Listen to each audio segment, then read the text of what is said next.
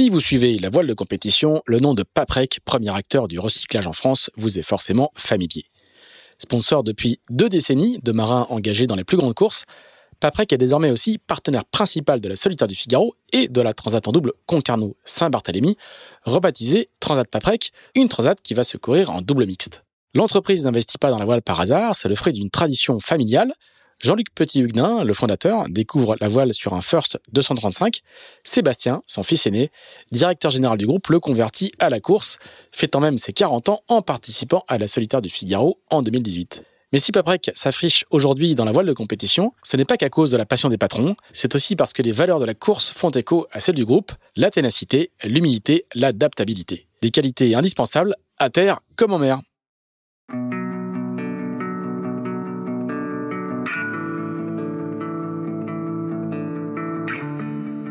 Bonjour, vous écoutez Into the Wind, le podcast des marins qui font des phrases. Into the Wind est produit par Tip Shaft, la newsletter des professionnels et des passionnés de vol de compétition, envoyée chaque vendredi à 17h par email. Je suis Pierre-Yves Lotrou et je vous souhaite la bienvenue dans ce nouvel épisode d'Into the Wind.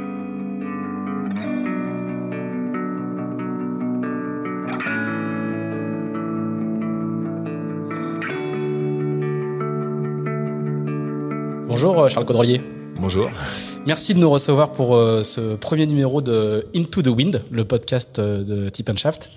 On est très fiers et très honorés que tu aies accepté notre notre invitation. on est dans une belle maison dans la banlieue de la Trinité, on va dire, pour pas pour pas dévoiler le lieu de l'enregistrement. Qu'est-ce que fait qu'est-ce que fait un marin qui a gagné la Volvo Ocean Race presque trois mois jour pour jour? Il attend que le téléphone sonne, il se repose il récolte les lauriers de la gloire. Qu'est-ce qu'il fait? Euh, Là, actuellement, je suis en mode euh, payback, on va dire. Je crois que c'est ma, ma troisième Volvo. C'est dix ans de ma vie. C'est ma fille est née. Euh, ma fille, enfin, c'est sept ans de ma vie, quasiment sept, huit ans. Ma fille est née le, l'année du départ de la première Volvo Ocean Race avec Groupama et c'est vrai que j'ai pas toujours été un papa parfait alors là écoute je m'en occupe et j'essaie de passer un max de temps avec eux et puis je réfléchis un peu à l'avenir c'est vrai que cet objectif de la Volvo Ocean Race, il est né euh, à travers la campagne de Groupama. J'avais pas prévu de la faire. Et donc euh, voilà, là j'essaye de de m'en occuper un peu et, voilà de et c'est un bon moment. J'en profite un peu de mes enfants et tout ça parce qu'ils m'ont pas mal manqué pendant ces ces trois courses. Tu as, beaucoup parlé dans les interviews que tu as données à l'arrivée, tu as beaucoup beaucoup parlé justement de, de, la famille et de et des sacrifices que ça impliquait que cette course-là impliquait euh, pour euh, pour la famille, pour la tienne en l'occurrence. Ouais, bah c'est vrai. C'est assez rare. Les, marins parlent assez peu de ça. Hein. C'est des, euh, ouais, c'est vrai, mais c'est vrai que je n'aurais pas eu le même, certainement la même, le même point de vue si j'avais fait mes saisons en France, genre une préparation de Vendée Globe ou de ça, où finalement on part trois mois, mais c'est tous les quatre ans et puis on a quand même beaucoup de temps sur place. là, quand je partais en campagne et puis surtout en, la première, on est parti en Chine, j'ai eu des très longues absences. Puis c'est des projets qui sont finalement euh, sur, très condensés sur deux ans depuis quelques éditions. Donc pendant deux ans, on, on, ne vit que pour ça, on ne pense qu'à ça et ça te ça t'obsède. Et puis c'est neuf mois de compétition et il y a aucune compétition dans le monde qui dure aussi longtemps. Voilà. Donc pour moi, ça a été le plus dur. C'est vrai que heureusement j'ai fait des enfants tard. Avant, je ne pensais qu'à naviguer. Tous mes week-ends étaient à la navigation. C'est vrai que maintenant, euh, je navigue moins. Donc j'ai beaucoup navigué avant. Je pense que ce qui fait que mon niveau a beaucoup monté les dix premières années de ma carrière et puis maintenant euh, je navigue moins mais j'ai trouvé un équilibre. non mais euh, c'est vrai que c'est là où j'ai tout construit. Euh, je, je, me souviens que certains week-ends ou tout ça j'étais j'étais un peu parfois le seul à naviguer à faire autre chose ou travailler sur d'autres supports quand j'étais en Figaro par exemple on était que très peu finalement à faire autre chose les autres étaient pas là les week-ends moi je comprenais pas ça mais à l'époque j'avais pas d'enfants et c'est vrai que voilà c'est c'est c'est une priorité, c'est une, de mes priorités aujourd'hui. Euh, mon plaisir, il est là et du coup, euh, c'est vrai que cette course était dure, mais en même temps, euh, ça a été des moments incroyables avec mes enfants et, et même s'ils ont souffert pas mal de l'absence et moi et moi aussi de ne pas pouvoir m'en occuper, ils, adorent cette course quand même et ils veulent qu'on recommence à chaque fois parce que pour eux c'est synonyme de voyage, de découverte et, et voilà, ils ont fait, ils ont 10 ans et 7 ans, ils ont fait trois tours du monde et connaissent plein de choses. Ils ont, donc je pense que c'était une grande euh, expérience pour eux, mais, mais bon, il y a des absences et ça, bah voilà, quand on est pas là, on a toujours tort. Hein.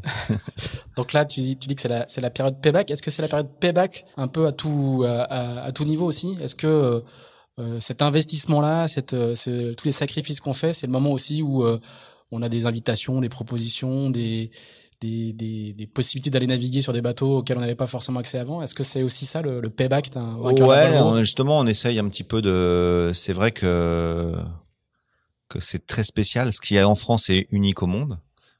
Et de loin, on a le, plus beau euh, plateau de bateaux de course. C'est incroyable. C'est beaucoup tourné autour de la course en solitaire.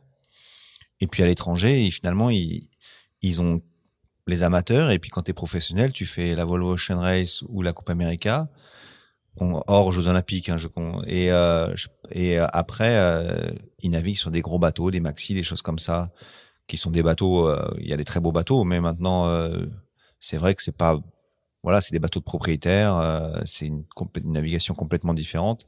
C'est un milieu qu'on essaye un peu d'intégrer maintenant, mais c'est très très, pour l'instant, c'est très anglo-saxon. C'est les c'est en fait c'est voilà, c'est une bande de, potes qui naviguent ensemble depuis 20 ou 30 ans et qui se refilent les plans et et on a du mal à intégrer ce milieu-là. On essaye, on est en contact avec un propriétaire chinois pour qui on a déjà navigué, ça s'est bien passé. Et euh, donc voilà, c'est un peu l'objectif, mais euh, mais c'est vrai que c'est pas euh, en France, on a de la chance de faire de la voile que pour le sport, quoi. Et ça, c'est incroyable. Et à l'étranger, il y a très peu de marins qui, qui vivent comme ça, en fait. Et euh, ils sont obligés de faire un peu des, des 50% voilà ou 60% c'est voilà et finalement ils viennent faire encore la Volvo il y en a un qui c'était la huitième édition c'est un peu sa carte de visite et d'avoir gagné quatre Volvo et puis et il se vend comme ça très cher. Mais euh, c'est pas forcément ce à quoi nous on aspire en France parce que nous c'est la grande liberté. On navigue sur les plus beaux bateaux du monde. J'ai la flotte, les bateaux qu'on a en France. Voilà, la, la, Volvo Ocean Race vient de passer sur le IMOCA. On vient de voir des images extraordinaires des derniers bateaux comme Charal qui volent. C'est incroyable parce que là-bas ils ont pas du tout ces, ces bateaux-là et euh, ils, ils, connaissent pas. Ils naviguent sur des bateaux finalement assez lourds, assez conservateurs. Il y a, voilà, il y a eu un peu le bateau Comanche qui a fait un petit peu parler de lui, mais qui reste un bateau quand même euh, malgré tout euh, assez lourd. Puis c'est basé sur l'IRC, oui, dessiné par des Français. Mais euh, mais euh, c'est vrai qu'on a on a un truc en France unique et c'est assez incroyable ce qui se passe en France. On a une chance énorme, je crois. Alors, on, revient quand même un, moment sur sur ce final incroyable, hallucinant. Enfin, pour tous les fans de voile qui ont suivi, c'était le truc, c'était mieux que France-Allemagne en 82. Hein. C'était un truc vraiment vraiment vraiment incroyable. Euh, ces, choix, ces choix tactiques et stratégiques euh, forts. Raconte-nous un petit peu de, de, l'intérieur, ce qui se passe quand euh, donc on est le, long des, long des côtes hollandaises et, danoises, si je ne m'abuse, et tu vois, tu vois Mapfrey et un autre bateau partir vers l'ouest, et vous vous continuez plein sud. Ce fameux mouvement, ce, call, big call, comme as dit, comme tu disais en interview, qui fait que vous, vous continuez à l'intérieur de, des, bancs de sable et, eux vont, vont, partir au large. Qu'est-ce qui se passe au moment où tu les vois partir euh, euh, au vent et vous, vous continuez Qu'est-ce qui se passe dans, bah, En fait, euh, si on revient un peu en arrière, euh, on, était donc assisté par Marcel Van Triest et euh, qui nous suivait, qui nous préparait les étapes, qui aidait beaucoup Pascal qui a fait un boulot incroyable, qui avait déjà gagné l'édition d'avant, et c'est pour ça qu'on voulait l'avoir. On le connaissait bien, il a beaucoup navigué avec Pascal notamment. Il avait travaillé pour moi sur le Figaro et c'était une des personnes que j'avais le plus apprécié. Et euh, c'est vrai qu'on l'avait pas beaucoup écouté sur la Transat, surtout moi, et euh, on avait, bah, on avait fait le mauvais choix de partir au nord quand euh, les autres étaient partis au sud. On était heureusement Mafré nous avait suivis. Alors on explique rapidement. Hein. Il n'y a pas d'assistance météo en course. Par contre, il y a des briefings voilà. très importants. Ils vous, ils vous, ils vous, ils vous dessinent un peu le, le, le scénario stratégique. Voilà. Venir, et après, vous suivez ou vous suivez pas. Ils préparent euh, et c'est en fait, ils nous préparent pour les, surtout pour les trois quatre premiers jours parce qu'après euh, la météo change et c'est nous qui sommes maîtres de notre destin. Mais il nous prépare bien aussi, il nous explique un peu ce qui se passe sur les étapes, et puis on prépare les arrivées aussi pour regarder les reliefs, tout ça. Donc là, c'était Marcel Ventriez qui fait l'assistance de Pascal la dernière fois, on n'avait personne, et c'était vrai que c'était difficile, puisque la semaine avant le départ, on est tellement chargé de travail, d'événements, que c'est difficile pour Pascal de se concentrer sur ça. Donc euh, voilà, c'était pour nous, c'était capital, on n'en avait pas la dernière fois, et je pense que cette fois-ci, on a gagné grâce à ça. Euh, et, euh, et, donc, il avait bien préparé euh, ça. On n'avait pas toujours écouté et on s'en voulait un peu. Et là, en fait, dès le départ, c'était très clair pour nous. Euh, on allait aller dans l'Est et pourquoi on allait y aller. On, on, avait des, des, facteurs. Donc, on était, euh, je me rappelle en avoir parlé avec Pascal, on était en train d'approcher et on se dit, bon, on, va passer par où? Et parce qu'il a dit on va à terre, c'est sûr, il s'est même pas posé la question. Il n'y a pas d'inspiration en fait. Il y a eu beaucoup de titres sur le coup, euh, le coup de génie, etc. Non, en fait, le truc il est préparé. Vous avez le truc il est préparé. appliqué la consigne quoi. Il est préparé et il est, euh, il est très euh, rationnel. Pour nous, le risque était à l'extérieur en fait. C'était très difficile de savoir là. Ça se jouait. on savait que ça se jouait à 2-3 000. Mais pour nous, le risque était à l'extérieur. D'abord, un risque de pas de vent qui était quand même fort puisque ça s'approchait d'un centre anticyclonique.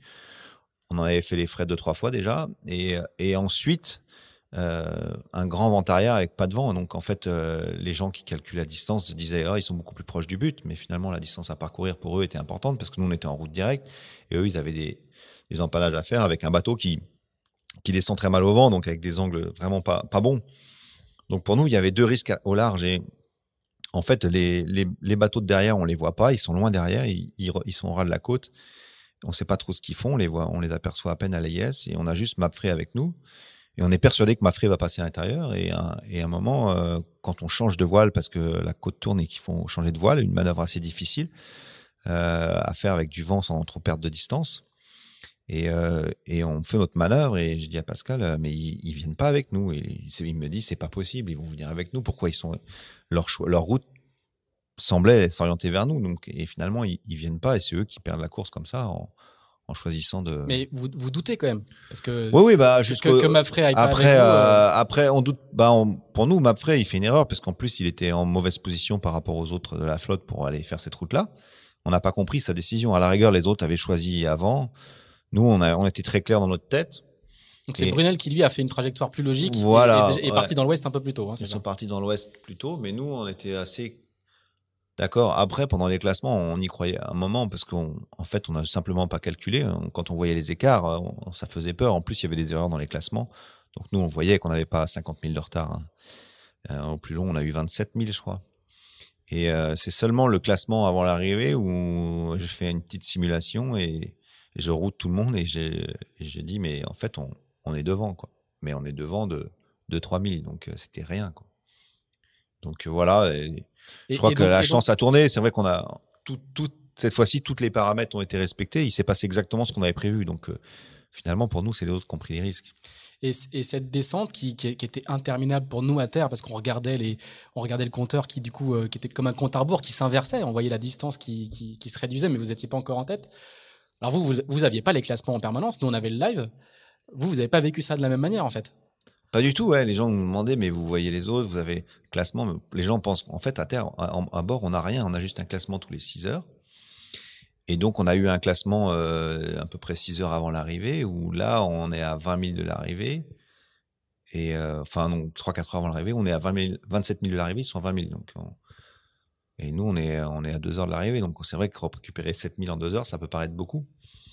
Et euh, moi, j'y crois pas à ce moment du classement. C'est en faisant mon, le calcul avec les logiciels que je me rends compte quand on est un peu devant et même. Et, je route en, en mettant euh, des paramètres. Donc c'est moi qui définis les paramètres avec un vent constant et je mets tout en faveur du large. Donc la même force de vent que nous, alors qu'on savait qu'ils en avaient moins, et un angle de vent meilleur pour eux par rapport à ce qu'on avait actuellement. Donc tout dans des défaveurs, on était quand même devant. Donc j'ai dit, ça sent bon. Mais, euh, mais après, on ne sait pas. Et euh, je pense que pour ceux qui ont vu les vidéos, euh, je suis avec Marie sur le bord du bateau et on cherche à la jumelle des voiles et on cherche trois voiles, trois mâts. Et pendant, on en voit plein des mâts, il y en a partout puisqu'il y a beaucoup de monde à l'arrivée, c'était incroyable. Et on cherchait des groupes de trois mâts et on en voit devant nous. Marie pense que c'est ça, finalement c'est pas ça. Et puis d'un seul coup, ils apparaissent quasiment à 90 degrés de nous et on sait qu'on est qu'on est devant. Mais malgré tout, on est on a tellement eu de déceptions sur cette course-là, on a tellement eu de frustration sur certaines étapes, notamment euh, à Newport, qu'on on y croit, mais on n'ose pas y croire. Enfin, on prend. Moi, euh, on n'a jamais été aussi concentré sur ces dernières milles, alors qu'il y avait sans doute rien à faire. Tout le monde était sur le pont, j'ai réveillé tout le monde, j'ai dit maintenant, si vous voulez gagner la course, c'est maintenant. Ce qui servait sans doute à rien. On avait une telle avance, mais tout le monde est monté, tout le monde a. C'était un moment à vivre. Et c'était assez magique parce qu'il y avait beaucoup de monde à l'arrivée et qu'il y a eu, voilà, avec ce, voilà, donc ça a fait une histoire extraordinaire pour les gens qui suivent, ouais, c'est sûr, parce que c'est, y a eu, c'est vrai qu'aujourd'hui, même sur les longues étapes, avec les AIS, euh, tout ça, on se voit tout le temps, on, a tendance à se contrôler, et c'est une régate planétaire, et c'est peut être moins intéressant, moins excitant pour ceux qui suivent à terre, parce que c'est dans le détail, ça se voit pas trop euh, Et les, les, les, images à bord de Martin Kirusori qui filme, qui est l'onboard le, reporter qui est avec vous sur cette étape-là, qui filme le passage de la ligne, on sent une libération, mais, mais extraordinaire. Ouais, c'est vraiment ça. C'est vraiment neuf mois de stress. C'est un, un, but en finale de la Coupe du Monde. Ouais, ouais c'est exactement ça. Ouais. C'est vraiment ça. Et c'est une émotion les plus fortes que, que j'ai vécues en mer. Je suis pas du genre très expansif, mais là, euh, même nos, nos kiwis qui sont pas du genre à, à, monter dans les tours, on va dire, ou à prendre. On les entend euh, dire quelques gros mots en anglais. Il était même surpris lui-même après d'avoir dit ça. Et euh, c'est vrai que tout le monde, donc il y a différentes émotions. Il y a des larmes pour Pascal, il y a des, moi aussi d'ailleurs. Et c'est vrai que c'est un moment fort parce que parce qu'on n'a pas eu une victoire d'étape, on a eu beaucoup de déceptions quand même, on était souvent bien et ça se passait mal. Et, la, réussite n'arrivait pas. Et, mais euh, personne n'a jamais lâché quand même, tout le monde a cru. C'est ça qui est, qui est bien, c'est que je crois qu'il y a beaucoup d'équipes qui seraient écroulées, qui auraient pu s'engueuler, qui auraient pu... Euh, parce qu'il y a eu beaucoup d'erreurs. Après, quand tu quand tu gagnes pas, tu, vois tes erreurs et tu les et il y aurait eu beaucoup de choses à regretter si on n'avait pas gagné. Je crois que c'est ça qui aurait été le plus dur. On aurait passé un sale été à se dire, mais pourquoi j'ai pas fait ça à ce moment-là? On a eu tellement d'occasions de la gagner, cette course-là, et on en avait l'impression de les avoir gâchées que, ouais, ça aurait été du gâchis parce qu'il y avait un gros travail d'équipe et un gros travail derrière. Mais je crois que c'est bien. Je crois que c'était vraiment l'équipe qui a le plus travaillé. On s'est entraîné avec les Espagnols même avant le départ. Ils étaient quand même pas dans le même mode que nous. On était beaucoup plus, on voulait beaucoup plus travailler, naviguer qu'eux. Ils sont très doués, mais je pense qu'on a vraiment travaillé plus et ça a payé à la fin finalement, parce que l'équipe était très bien construite, très organisée. Et c'est ce qui a fait la différence. C'est des petits détails, euh, ça se joue sur rien. Et, qu'est-ce qui fait que qu'est-ce qui fait que l'équipe justement n'explose pas en plein vol? Bah, avec une telle pression, une telle tension euh Je crois que c'est juste. Parce que euh, c'est un grand classique dans les équipes de la vol. Oui, voilà. Bah, c'était la première chose que quand j'ai rejoint donc Estime la première fois avec Bruno qui connaissait pas cette course-là ou qu'il avait faite mais il y a très longtemps, je lui ai dit écoute le il faut vraiment réussir à on parle de Bruno Dubois le, team Bruno Dubois le team manager, dit, il faut vraiment réussir à créer quelque chose quelque chose de fort parce que je l'avais vécu avec Groupama, on avait gagné mais ça avait été difficile, euh, on avait je crois le meilleur bateau euh, de loin, on avait euh, Franck avait fait un boulot formidable avec son équipe. Mais l'ambiance à bord était pas toujours extraordinaire et il n'y avait pas un, vrai lien fort entre les marins et souvent les gens travaillaient presque l'un contre l'autre ça c'était nul quoi et on, aurait dû gagner cette course beaucoup plus facilement et alors la victoire nous a unis quand même à la, petit à petit à la réussite mais il n'y avait pas ça et je me dis ça va être compliqué donc j'ai dit à Bruno il faut réussir ça donc je lui ai dit laisse-moi choisir mes marins et puis j'ai choisi ton équipe on en parle à terre et puis t'as pas compris mon message tu peux pas prendre des anglais on est français et on a eu je crois ça a été une belle rencontre avec Graham Tourelle qui est surnommé Gringo, qui a travaillé longtemps pour Mike Golding. Et aussi Neil Graham, qui est un vieux, vieux, qui a pris sa retraite, qui est un homme d'une expérience incroyable.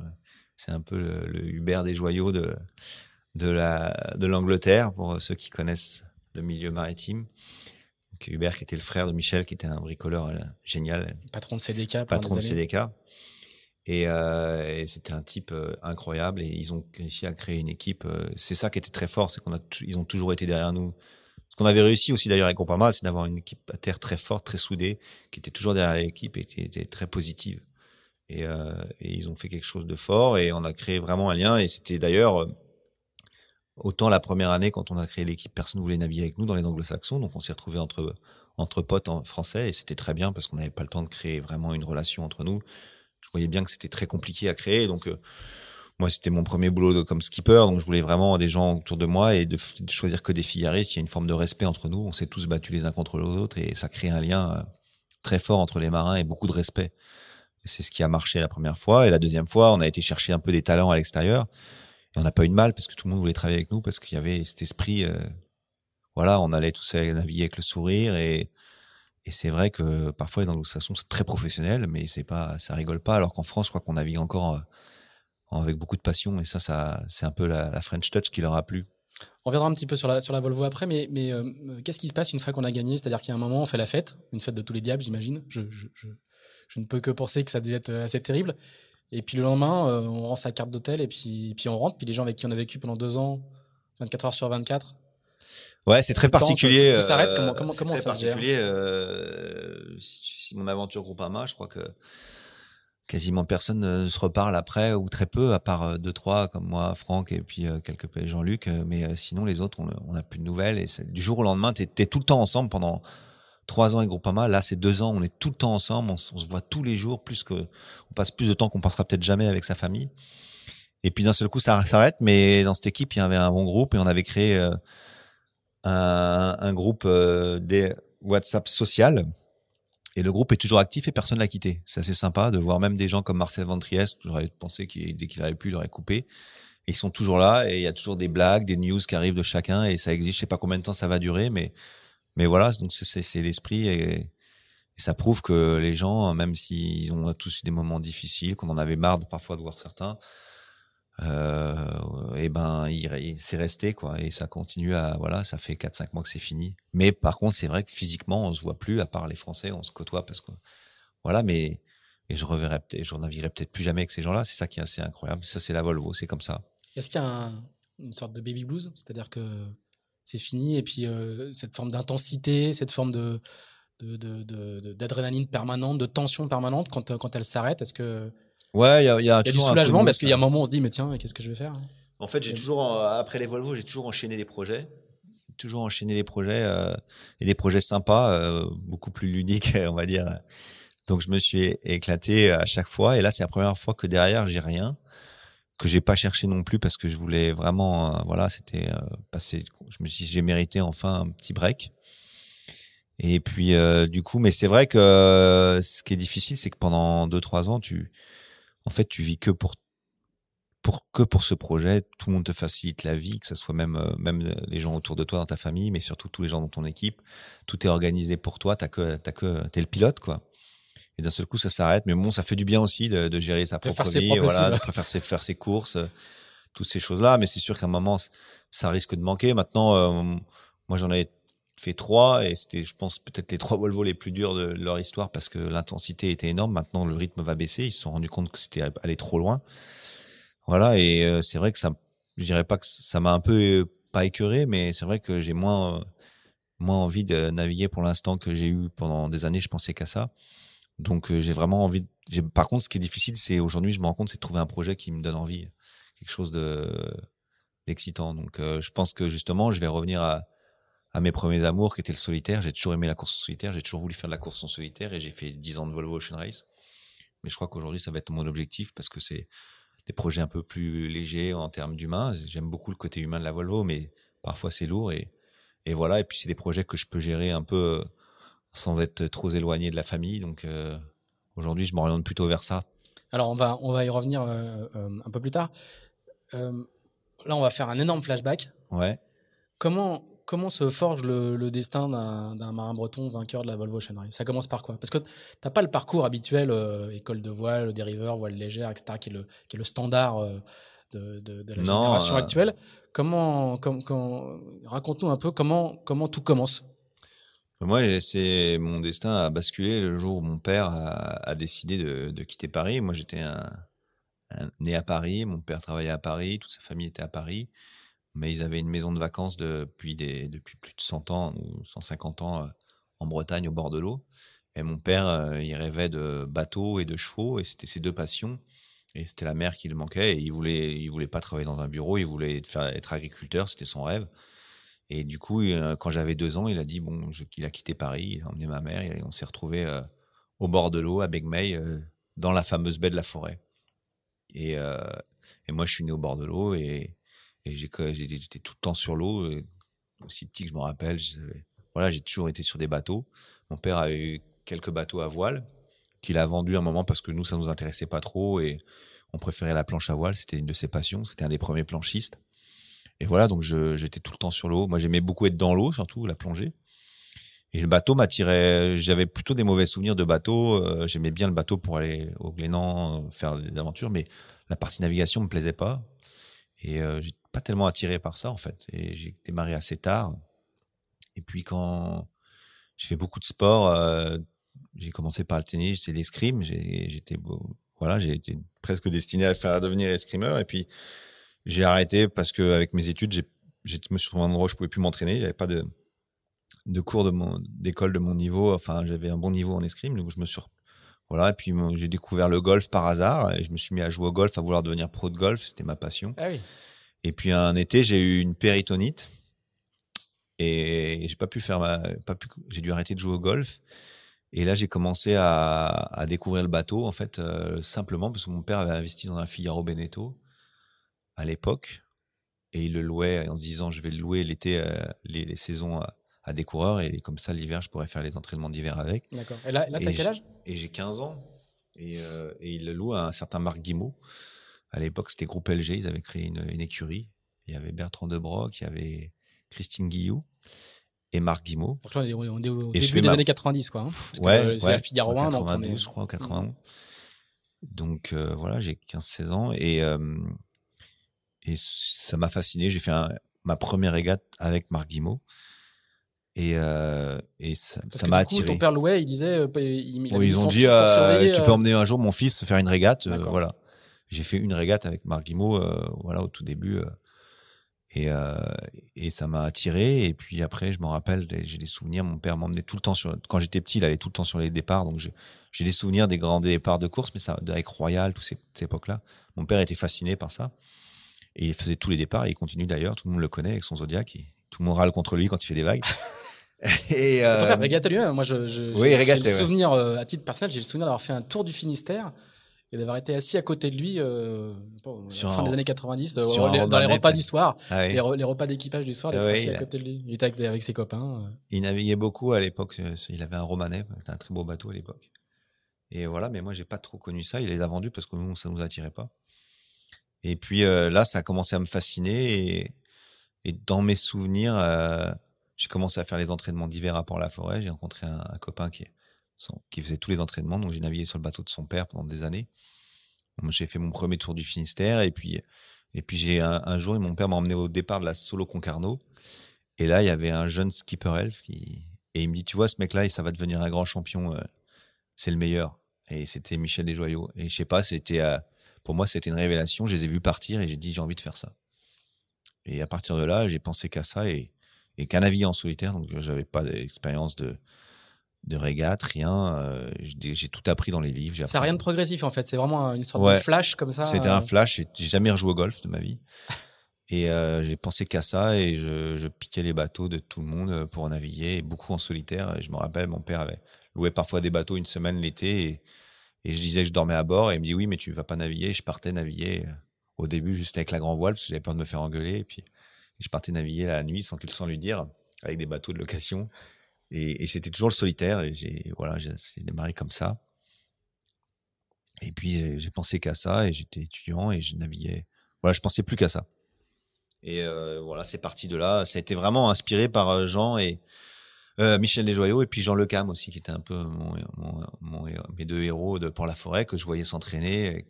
Quand je m'entraînais seul, parfois ils me doublaient avec leur Figaro et je les regardais.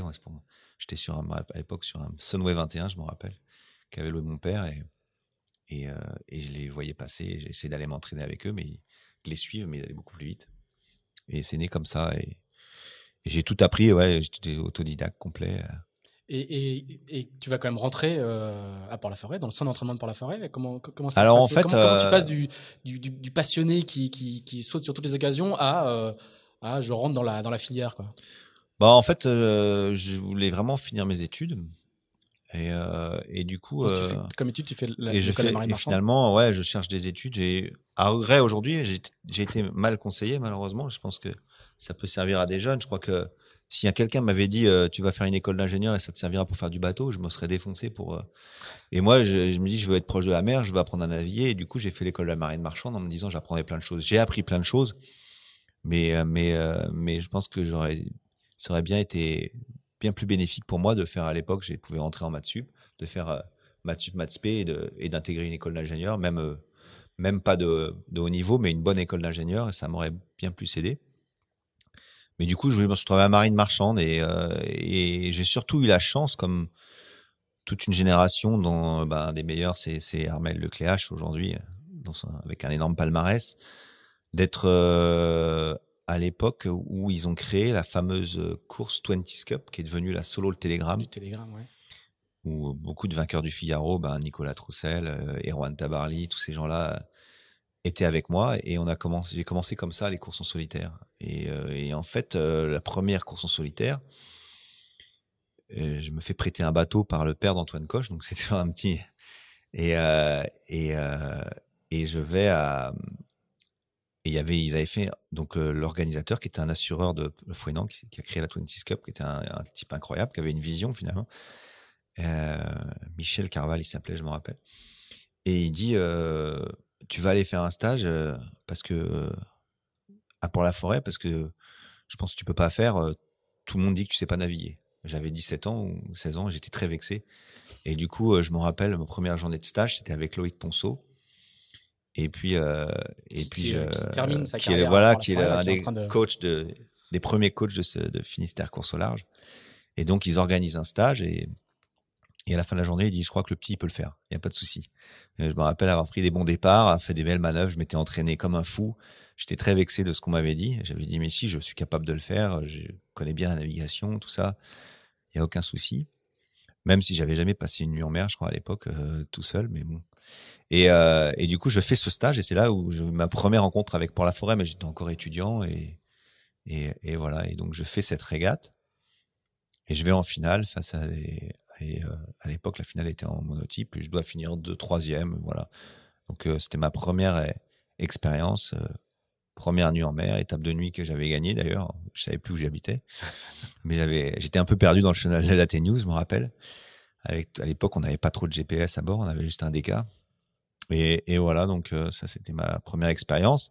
Mais bon, j'avais dans ma tête de finir mes études, mais mes études m'ont permis de pas mal naviguer et de rencontrer euh, à l'époque de faire la section Cri École et de faire une rencontre euh, qui a marqué ma carrière aussi avec Franck Camas. Et là, ça a été le début où j'ai commencé à côtoyer le milieu professionnel un peu.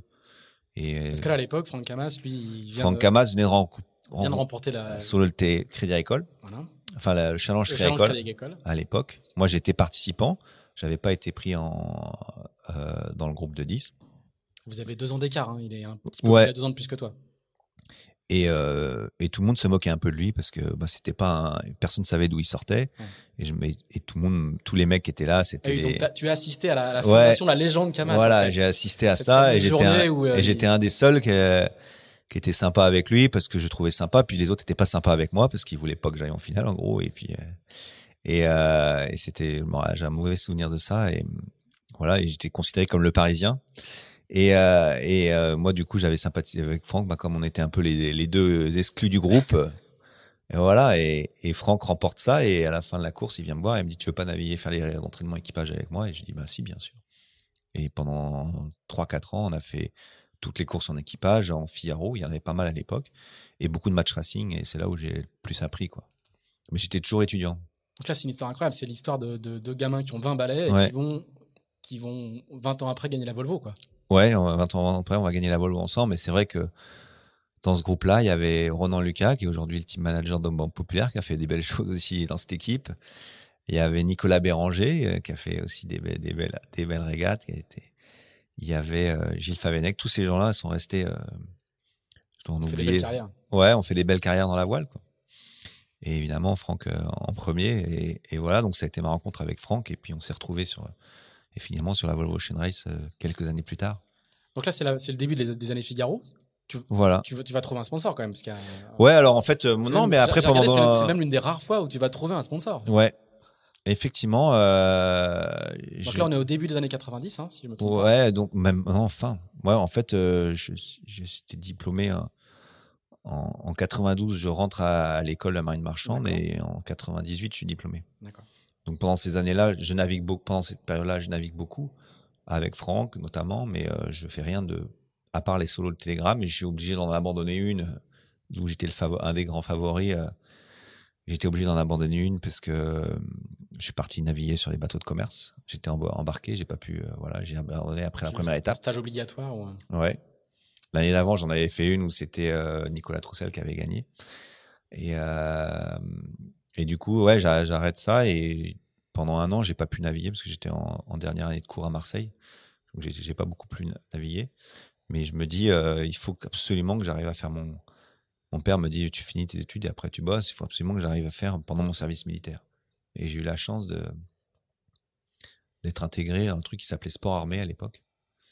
Ça a failli très mal tourner parce que quand je suis arrivé à Brest, ils m'ont dit non, non, tu vas faire euh, la manœuvre pendant un an. J'ai dit, mais non, c'est pas possible. Moi, je suis venu pour faire de la voile. Et, et, euh, puis finalement, j'ai eu un coup de bol monstrueux parce que parce que euh, je suis tombé sur un commandant qui m'a dit bon bah va-t'en euh, avec tes cheveux trop longs là et puis tu reviens dans deux mois et on verra ce qu'on fait de toi et je suis revenu deux mois après et ils m'ont lâché ils m'ont dit tu reviens à la fin et puis tu reviens tu reviens à la fin de la, ton service donc j'ai passé mon service à Port-la-Forêt et j'ai eu la chance de trouver un premier sponsor en gros Pierre Le Goff à l'époque et de courir à mon premier Figaro en bisu et de remporter le classement bisu et tu fais 9e, je crois. 9e à la première solitaire du Figaro, ce qui était un peu inespéré, mais j'étais très très fier. Et euh, Kelly Boulinge, c'est les années Figaro. C'était une très belle euh, année où Jean Le Cam gagne. Il y avait beaucoup beaucoup de monde. Philippe Poupon était là. Il y avait, il y avait énormément de. Donc c'était une belle année. Il y avait, il y avait 58 bateaux sur la ligne de départ. Donc là c'est fini. T'es plus traité de Parisien. Si, toujours, encore un peu. Hein. il y en a qui, on dit que j'avais eu de la chance, mais c'est vrai que j'avais eu un peu de réussite sur la dernière étape, puisque mon concurrent, qui était Sidney Gavini à l'époque, avait fait une très mauvaise étape et moi une très bonne. Et, euh, voilà, mais euh, malheureusement, euh, le sponsor arrête et puis et en 2000, je, je trouve pas d'argent, donc je commence à naviguer à la Britannia Ferries. Et au bout de 4-5 mois, je me rends compte que je suis trop malheureux, quoi. Et du coup, je vais rencontrer Monsieur Kersozon, à l'époque, avec qui j'ai navigué deux fois. On a bien rigolé, mais on s'est rendu compte qu'on pourrait pas naviguer ensemble. On n'avait pas la même façon de faire. Et, pourquoi tu vas voir Olivier de Kersauzon Parce que j'avais pas de sponsor et qu'il cherchait du monde et j'étais avait un profil quoi qui voilà donc et puis je pour le connais. Je à l'époque. En hein. fait, pour la petite histoire, à l'époque où il avait eu son bateau Poulain, c'était mon oncle qui s'occupait de la communication et il avait habité pendant quelques temps chez mes parents à Begmey et j'avais je m'avais de très bons souvenirs de, de soirées avec lui et pour moi c'était un, euh, un grand marin, quoi. Et du coup, je vais le voir et en fait, on n'avait pas la même façon de naviguer, ça m'a pas plu et puis j'étais pas prêt à faire ça et puis lui m'a dit, voilà, je me rappelle, euh, on a été après la navigation, il m'a convoqué, j'avais l'impression de retourner chez les jésuites quand je me faisais coller le vendredi soir. Il m'a dit bon, Caudrelier, euh, qu'est-ce qu'on va, on va pas naviguer ensemble? Je dis bah non, je crois pas. et il m'a dit que je savais pas barrer. Et et voilà. Et du coup. Euh, Pas franchement visionnaire sur ce coup-là. non, mais ça. Et du coup, bah, j'ai fait une autre belle rencontre. J'ai commencé à chercher de l'argent pour faire du Figaro. Jean Le Cam m'a prêté son bateau. On lui, je lui ai dit, je te prends. Puis dès que je peux te payer, je te paye. Il a joué le jeu. Et, euh, et puis, euh, j'ai pris le départ de Figaro en 2001. Donc 2000, j'ai pas fait. En 2000, j'ai fait ma première de air d'abord avec un amateur qui s'appelait Tanguy Leslin. Et ça se finit bien, on fait quatrième. Euh, et du coup, et puis après, c'est après que j'ai dû malheureusement travailler. Et en 2001, bah, après quelques mois à la Britannie Ferries, j'abandonne tout et je cherche de l'argent. Je trouve pas grand chose, mais, mais je rencontre Gilles Damorvan et il cherchait un coéquipier pour le double et, euh, et je commence à naviguer avec lui beaucoup. Et c'est une rencontre aussi avec son sponsor qui était presque c'était une famille, hein, c'est la famille Cercle Vert. c'était une légende sur le circuit Figaro. avec qui il est resté 17-18 ans. Et, je serais pas surpris un jour de voir son fils courir sous les couleurs de Cercle Vert. Et, euh, et là, ça se passe bien, parce que là, vous gagnez le trophée BPE, le Tour de Bretagne. le trophée BPE, et, mais bon, moi, je suis en galère au départ du Figaro, j'ai pas d'argent.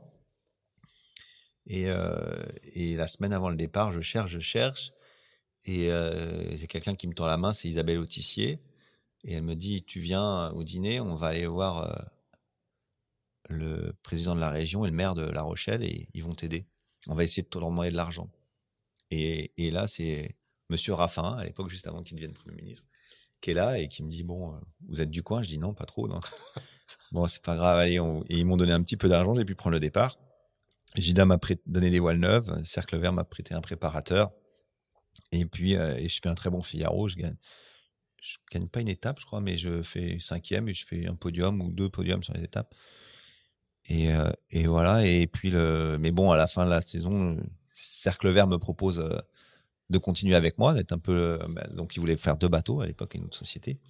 Et euh, on en discussion là-dessus. Et donc, c'était une super nouvelle. J'avais fait de refaire la G2R avec Gilda à suivre et puis euh, de me sponsoriser. Mais là, je reçois un coup de fil de, de quelqu'un qui m'appelle et qui me dit euh, Bonjour, je travaille pour Bostik. Euh, je suis le directeur de la communication. Vous avez rencontré il y a quelques années Monsieur Le Henaf aux Caraïbes quand vous étiez, quand je travaillais justement dans mes, dans mes années de, de marine marchande. Et il vous avait promis qu'un jour, il vous sponsoriserait quand il deviendrait le patron. Aujourd'hui, c'est le patron et il veut faire le Figaro. Il veut un jeune euh, qui, qui, qui a du potentiel et vous avez fait cinquième. Est-ce que vous voulez courir pour nous? Je dis, bah, Incroyable. Le coup de fil dont tout le monde rêve une fois dans sa carrière. Euh. Et donc, j'avais pas cherché celui-là. Et, euh, et je dis, bah, Banco. J'étais un peu embêté parce que j'étais un peu engagé avec Cercle Vert. Donc, le patron de Cercle Vert euh, m'engueule au début. Il me dit, c'est pas bien ce que tu fais. Et il me rappelle après, il me dit, je comprends. Je lui dis, bah, écoute, je veux voler de mes propres ailes. Et puis, je veux pas marcher sur les plates-bandes de Villa. Et puis, et puis voilà. Et puis, il me propose un budget sur plusieurs années euh, et peut-être plus tard, ils ont un potentiel. il m'a dit, OK, je comprends, j'aurais fait la même chose. Et euh, je suis parti avec eux et j'ai eu la chance de les garder pendant très longtemps et du coup de me préparer, d'avoir les conditions de rêve pour se préparer pendant 4-5 ans pour gagner le Figaro. J'avais un objectif de le gagner en, en trois, trois éditions avec eux et, on l'a réalisé, donc c'était bien. Tu, par, par rapport à, beaucoup, beaucoup de marins qui passent des années et des années à aller chercher leur Graal qui est la solitaire. Finalement, tu l'as gagné assez rapidement, parce qu'à 30 ans, l'année de tes 30 ans, je crois, tu gagnes, tu gagnes la solitaire. Ouais, j'ai gagné en 5 éditions. En édition, c'était 4. Je voulais faire aussi bien que Franck. C'était toujours la rivalité entre Franck et moi. Et finalement, euh, je fais 9 la première année, 5 la deuxième année, 3 la troisième année. Et puis l'année où je pensais gagner, euh, je fais mon pire Figaro sur une étape une arrivée catastrophique à Dingle et je fais 12. Et là, après, j'ai rien laissé au hasard, quoi. J'ai tout, j'ai été, j'ai tout fait, les voiles, les machins. J'ai beaucoup travaillé, j'ai navigué aussi. Je me suis rendu compte que j'étais pas bon sur les départs, les phases de contact. Donc, j'ai commencé à naviguer beaucoup sur des petits bateaux. Et, euh, c'est une année où j'étais super à l'aise. Euh, voilà, j'ai beaucoup travaillé pour ça. J'ai tout fait, mes voiles, j'étais à la voilerie pour les, les construire avec, euh, à l'époque, c'était Star Voile qui montre comment il les faisait. J'ai fait du, trouver tous les embarquements. J'ai pas arrêté de naviguer. Et j'ai beaucoup progressé cette année-là. Dans ces années Figaro, il y a, y a la rencontre avec euh, un garçon qui, qui t'a accompagné ces dernières années, avec Pascal Bidégory. Ouais, donc euh, ça, c'est la deuxième année. effectivement, cadre, la euh, classe. Pascal, la rencontre, elle s'est faite sur l'eau lors de mon premier Figaro. Et, et il a. non, pas du tout. Il était contraire. On était sur la dernière étape, étape où justement je, gagne mon classement bisu. Et euh, j'étais en train de le doubler au, portant. Il allait, c'était une, une, référence en vitesse, mais au portant il avançait pas. Il avait pas, il avait pas les bons spies. Il avait très bonne voile de près. Il travaillait avec Star Voile, mais les spies ça marchait jamais. Et, il a gagné d'ailleurs l'année où il a changé de spi. Hein. Et, euh, c'était l'année avant qu'il gagne. Hein. Et je me retrouve à côté de lui, et puis je le double, et il est énervé, il me pose des questions. Il me dit, mais tu fais quoi? T'as ton ballast, machin et tout. Je dis, bah, t'as qu'à trouver. Et, puis après, on est devenus copains comme ça. Et l'année d'après, bah, je me suis rendu compte qu'il était très fort, et je me suis dit, j'ai encore beaucoup à apprendre et en, vitesse. On a commencé à travailler sur les voiles du Figaro 2 ensemble. Et je me suis dit, ce mec-là, il peut m'apprendre beaucoup de choses. Donc, je lui ai proposé de faire un trophée BPE. il a failli me planter parce que c'est à l'époque où il a signé avec Banque Populaire. Et je lui ai dit, tu peux pas faire ça, tu t'es engagé avec moi. Et il a respecté sa parole. Et il est venu avec moi. Et on n'a pas gagné, mais on a fait, on était en tête de la première étape. On a fait une erreur météo très bête et on a perdu. Et la deuxième étape, on la gagne euh, à l'aise Et j'ai appris beaucoup de choses en vitesse avec lui. Et l'année d'après, je gagne. Donc, euh, c'est sûr qu'il a été pour, je l'ai déjà dit, il, il m'a appris beaucoup de choses et il a été pour beaucoup dans cette victoire-là et aussi sur la Volvo Ocean Race, évidemment, en tant que navigateur. Ensuite, c'est le début. ce qui est étonnant dans le parcours, c'est que c'est quand même bien balisé par des rencontres incroyables et, qui se rebouclent en fait. Hein. Ouais. Euh, puisque le premier, le, garçon avec qui, qui ton, ton père a, loué son bateau, c'est celui qui va te faire naviguer en IMOCA euh, à partir de 2000. je regarde dans mes notes, à partir de 2007, c'est ça hein? Ouais, exactement. et revient, tu, tu, retournes voir Marc Guimau presque presque dix ans après, quoi c'est vrai que j'ai l'impression d'avoir eu beaucoup de chance. Euh, des fois, je peux dire que c'est des parrains prestigieux quand même. Ouais, j'ai toujours eu des, belles rencontres. C'était mon ma vie, elle est faite de ça. J'ai pas eu évidemment, j'ai jamais trouvé le sponsor euh, comme certains qui, peut m'amener, qui a pu m'amener là où exactement je voulais. Donc j'ai jamais été exactement là où je voulais, puisque après la Figaro, moi j'avais qu'un objectif, c'était d'avoir un multicoque et faire la route du Rhum. Parce que mon, premier idole aussi, c'était Laurent Bourgnon et son départ sur la, route du Rhum à l'époque où c'était même pas Primaga, je crois que c'était RMO où il était premier à, à naviguer sur un patin, ça m'avait fasciné. Et je voulais, c'est vraiment lui aussi qui m'a donné envie de ça. Et c'était mon objectif. J'ai pas trouvé ça, mais euh, mais en 2007, effectivement. Euh, alors c'était mon objectif faire multicoque. J'ai navigué aussi avec cette rencontre avec Pascal. Ça m'a amené à faire de de, de l'orma. J'ai fait comme navigateur avec avec Pascal pendant ces deux, trois premières années. Et sur son gros Sur bateau aussi. Et euh, avec Banque Populaire. Et, euh, et j'ai aussi euh, côtoyé, pas, pas Laurent, mais Yvan, en fait. Parce que Ah oui, sur je Brossard. voulais absolument naviguer en multicoque et c'est très dur d'intégrer le. Du coup, je me, à un moment, j'ai j'ai rencontré Yvan et je me suis dit, bah, je vais avec lui. Donc, euh, c'était un peu, à l'époque, c'était courageux. hein, Il avait une réputation d'être un peu fou sur un bateau. Ça s'est vérifié, mais c'était un bon marin quand même. Et c'était mes premières expériences en, en équipage réduit euh, su- sur multicoque, qui était vraiment mon objectif premier. Et puis la, la série est un peu morte. Et puis, euh, et puis en 2007, On rappelle, un Lorma euh, s'effondre un petit peu en Ouais. 2002 après, après une route du Rhum Voilà. euh, catastrophique où il y a 20 bateaux au départ et 3 à l'arrivée. voilà. Et c'est le déclin de cette. de Ça a été le déclin, ouais. On a eu des belles années encore jusqu'à 2006, 2007, et après, c'est mort, quoi. Et, euh, et là, j'ai reçu un coup de fil de. J'étais à la montagne avec Marc Guimau, au Trophée Mer et Montagne, et euh, on sympathise. Et puis, euh, et puis, je lui rappelle cette histoire, et il me dit, bah tiens, on pourrait. Je cherche quelqu'un pour naviguer avec moi, et puis. Euh, Et puis, Lui vient de euh, signer Safran. il vient de signer Safran. Qui, qui est Voilà. là, là aussi le, la- le, le- le premier, le premier monocoque IMOCA d'une nouvelle génération. Exactement. Moi, à l'époque, euh, très, voilà. et-. Et j'avais une autre proposition avec Yann Eliest et, et puis euh, sur un finot. Et puis bon, j'aimais beaucoup le, le- ce que faisait le groupe Safran. Je trouvais ça intéressant. Il y avait, il y avait prometteur. Il y avait tout un bureau d'études derrière. Enfin, c'était intéressant. Et puis, euh, et puis, euh, je, je vois les avant-projets et, et je trouve le bateau de, de Guillaume extra. Je dis, il y a un truc là. et comme j'ai toujours de la chance, bah, ce bateau s'est révélé extraordinaire et, on a fait des trucs incroyables avec ce bateau. On a presque tout gagné sauf notre premier Jacques euh, et ça a été une, aventure incroyable avec euh, un sponsor aussi incroyable à l'époque. Et euh, Le, le bateau navigue toujours. Hein. C'est le Monin. C'est- voilà. c'est l'ex-groupe Keguiner de, de, de Yann de Yann Eliès. Et c'est le Monin d'Isabelle Jospin. C'est un, ouais, c'est un bateau révolutionnaire et puis c'était un bateau qui était beau, qui était comme tous les bons bateaux souvent d'ailleurs. Et puis ça a été une belle histoire, ouais, avec Marc, euh, de, qui a duré deux éditions de, de Transat Jacques Vabre et qui m'ont amené finalement aussi, euh, parce qu'à l'époque ils me proposent d'être marin, mais d'être aussi ce qu'ils appelaient performeur. C'était, eux, ils aimaient bien ça, c'était le langage safran. Et c'est un peu ce, ce, ce, ce truc, ce titre-là est resté puisqu'après c'est quand je suis contacté en 2009 par Franck, euh, il me demande de faire ça aussi euh, dans, l'équipe, de m'occuper de la performance du, du projet. C'est une fonction qui s'est généralisée depuis. Et c'est une fonction qui s'est généralisée. C'est marrant parce que c'est vrai que maintenant, euh, tout le monde fait ça. Et à l'époque, c'était nouveau. Enfin, enfin, ça se faisait pas trop. Et, euh, et voilà, donc ça a démarré comme ça. Et puis ça m'a amené à ça. Et, et voilà. Mais j'ai et du coup, euh, finalement, je me dis, Safran, ça va être un tremplin pour le pour faire le Vendée Globe. Et puis Marc m'avait dit, ben moi, je ferai peut-être une édition, deux éditions, mais après, euh, ils vont changer de skipper. Ce qu'ils ont fait, mais ils m'ont pas choisi. Alors, Et, on peut revenir euh, juste un tout petit peu dessus, parce que, parce que euh, tu, c'est- on est en 2014, c'est ça, 2013 ou 2014, et il y a, il y a ce qu'on appelle un casting, c'est-à-dire que le, le sponsor consulte plusieurs skippers. Ouais. Comment, comment ça se passe un casting? Tu viens, dans, t'es convoqué à Paris, euh, dans le tour de la Ouais, ils ont euh, fait quelque chose de, t'es, ben, euh, un protocole à la safran, un peu long et compliqué. hein. Ça a été très long. Ça a été un process de plus de 6 ou 8 mois. Il y a eu une première, euh, il fallait faire une demande. Après, ils ont retenu sur Alors, on, précise, entre-temps, tu as fait la Volvo, tu as gagné la Volvo avec... avec Ouais, en fait, euh, en 2009, donc euh, Marc il décide de repartir pour le Vendée, et puis moi j'ai le Vendée, du coup, euh, voilà, euh, j'ai fait la Java avec lui, puis ça s'arrête là, et puis euh, on gagne.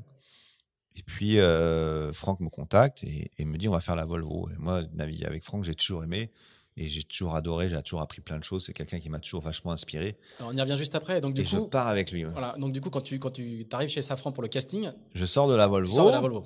J'avais Quand même, et je me dis bon, tout le monde dit c'est Charles qui va avoir le bateau parce que il a il a été skipper avec Safran, ils ont gagné, ils ont ça s'est bien passé. euh.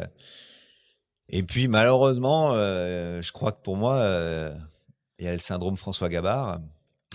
et c'est la première fois qu'on a commencé à me dire que j'étais trop vieux. Et euh, donc je fais tous les. je me 40 retrouve, t'as- t'as euh, 40 ans à l'époque. Hein, Je ça me retrouve dans le casting et finalement dans le casting il y a six, six skippers à la fin. On n'est plus que six à devoir présenter un dossier et je suis le seul qui a plus de 30 ans ou 35, 32 ans quoi. J'ai 40 ans à l'époque et, euh, et je me retrouve en finale finalement avec euh, à- face à Morgan, la Gravière. Morgan Lagravière.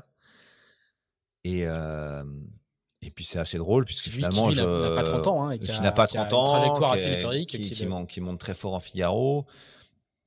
Qui a un- mais un qui a aucune expérience du large et qui Mm. a même d'ailleurs pas, pas forcément le désir d'en faire. euh, Il le dit très honnêtement. Il arrive de la voile olympique. Il arrive de la voile Il vient de olympique. faire deux saisons de Figaro fulgurantes. C'est un garçon qui navigue euh, essentiellement à l'intuition, mais qui est un. qui est- Ouais, qui était aussi, a quand même un, enfin, pour l'avoir côtoyé, qui est très, qui est technique quand même, qui est, mais qui a forcément un feeling incroyable, Voilà. un talent incroyable. Et, et voilà, et, est, puis il est sympa, il passe bien, et, et voilà. Et puis je, il est, je pense qu'il a un très bon potentiel, et j'en suis toujours convaincu.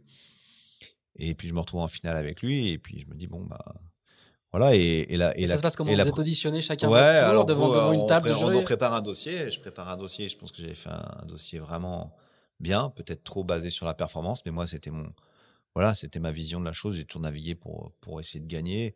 Et, euh, et, et voilà, je pense que la voile c'est très particulier. On le voit surtout sur le Vendée Globe. Il y a, il y a de tout. Il y a des gens qui sont là pour gagner, mais il y a aussi des gens qui s'en racontent une histoire. Moi, mon, mon créneau c'est c'était la gagne. Donc je- j'essaie de poser un projet solide, d'expliquer tout ce que j'avais fait et, chez Groupama euh, pour eux aussi. Et puis que voilà, mon objectif c'était de gagner. Je propose de changer un peu l'équipe, de la renforcer avec des gens, un bureau d'études en interne, ce qu'ils n'avaient pas, parce que ici avec des gens de chez Safran, mais mais qui sont pas du métier et qui sont pas dans dans et je leur explique que c'est une erreur parce qu'ils ont peut-être pas forcément apprécié, mais euh, mais l'avenir a prouvé que j'avais raison. Et, euh, et mais bon, les gens, c'est surtout basé beaucoup sur la com. Et les gens me disent, mais vous n'êtes pas trop vieux pour euh, gagner le Vendée Globe. Donc je dis, bah écoutez, euh, c'est pas. On est- quand on, on est- voit qui a gagné le Vendée Globe, un an après la victoire de France. voilà, quand on voit qui a gagné le Vendée Globe, est-ce que vous n'êtes pas trop vieux? Sur le coup, je suis un peu, euh, voilà, dis, j'ai 40 ans, on m'a jamais dit ça.